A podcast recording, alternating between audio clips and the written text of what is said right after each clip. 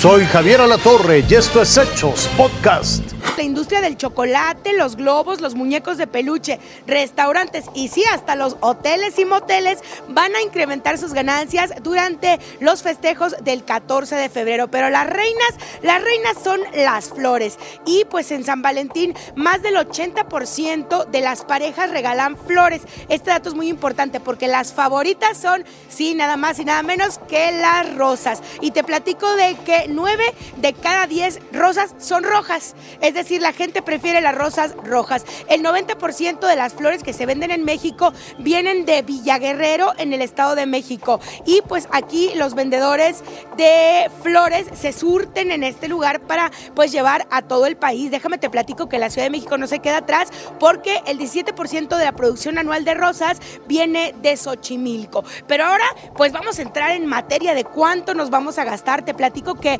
pues para este 2023 el Consejo Mexicano de la Flor asegura que serán 10 millones de paquetes de 24 rosas los que los productores de flor van a estar colocando en todo el país. El 30% de ellas se va a exportar a Estados Unidos. No solo al pollo le salen alas también a los huevos. De verdad, no es albur. El precio de este producto ha sufrido incrementos notables.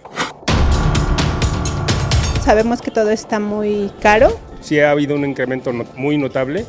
Son comerciantes, cocineros, restauranteros y hablan de los precios del pollo y el huevo.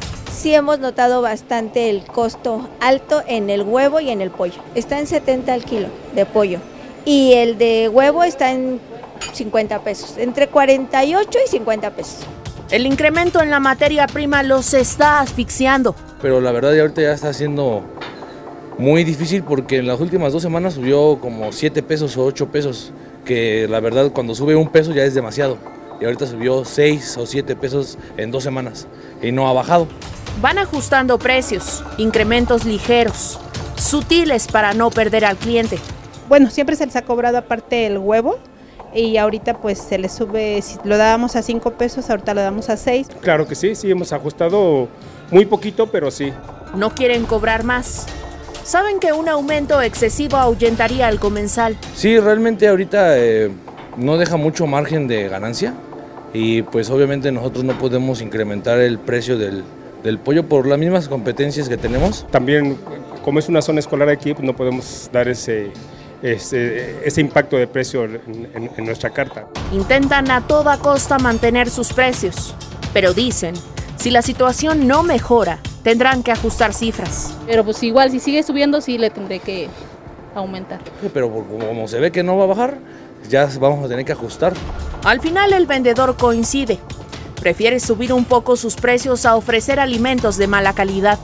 Pues la verdad buscar pues donde esté barato y pero sobre todo pues mantener este la calidad, ¿no? Porque creo que si mantienes la calidad, pues la gente le, si le subes un peso o dos pesos, pues no.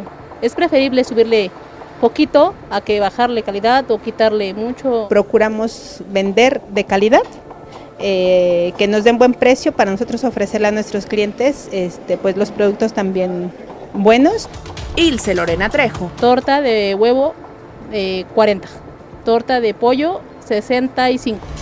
Fuerza Informativa Azteca vamos más allá de nuestras fronteras. Se cumplen seis días del terremoto más devastador, de verdad, ¿eh? yo creo que de este siglo, en medio de la tragedia, de todas maneras, y de estos 23 mil personas fallecidas, hay milagros. Personas encontradas con vida gracias al trabajo de más de 100 mil rescatistas de todo el México, obviamente incluido nuestro país, nuestros topos, así Turquía. Sin embargo, como le digo, ya se contabilizan más de 20 mil fallecidos. Más de 140 horas de contrastes totales que iluminan de a poco o ensombrecen aún más la desgracia de turcos y sirios.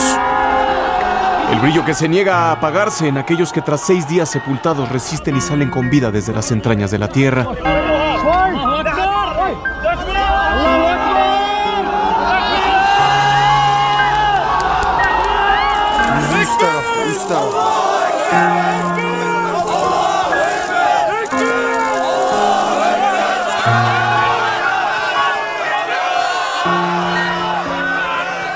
La tristeza de aquellos que sobrevivieron al peor terremoto en golpear la región en casi 100 años, solo para darse cuenta que se quedaron solos, sin casa, sin familia.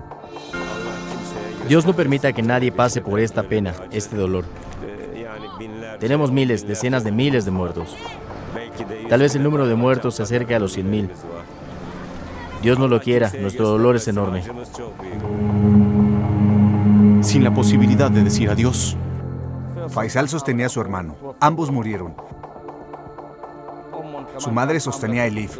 Ambas estaban muertas cuando la sacaron. Eva sostenía a su hermana Isra, quien también murió en su regazo. Samija también murió cerca de sus hermanos. Entre los restos de casi 7.000 construcciones destruidas se abren espacios para los que nadie conoce, para los muertos sin nombre. Fosas comunes insaciables, siempre hambrientas de más cuerpos.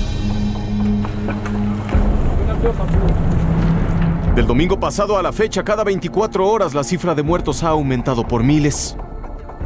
También hay casi 100.000 heridos. Nadie sabe cuántos desaparecidos. Lo que sí se calcula es que no falta mucho para que ambos gobiernos den por finalizada la búsqueda de sobrevivientes y le quiten las cadenas a la maquinaria pesada que igual arrastra escombros que restos humanos. La estocada final a la esperanza de los perdidos. Aviones con rescatistas y repletos de ayuda humanitaria también han cruzado los mares para llegar a Turquía. A Siria han llegado dos convoys, el más reciente apenas ayer. 14 camiones con cajas de comida, medicinas y cobijo. Sobra decir que en ambos países la ayuda ha sido insuficiente. Porque aunque las víctimas que sobrevivieron al desastre pueden saciar la sed y el hambre, nunca sabrán por qué son ellos los protagonistas de un nuevo episodio de desgracias históricas. Raciel Cruz Salazar, Fuerza Informativa Azteca. Esto fue Hechos Podcast.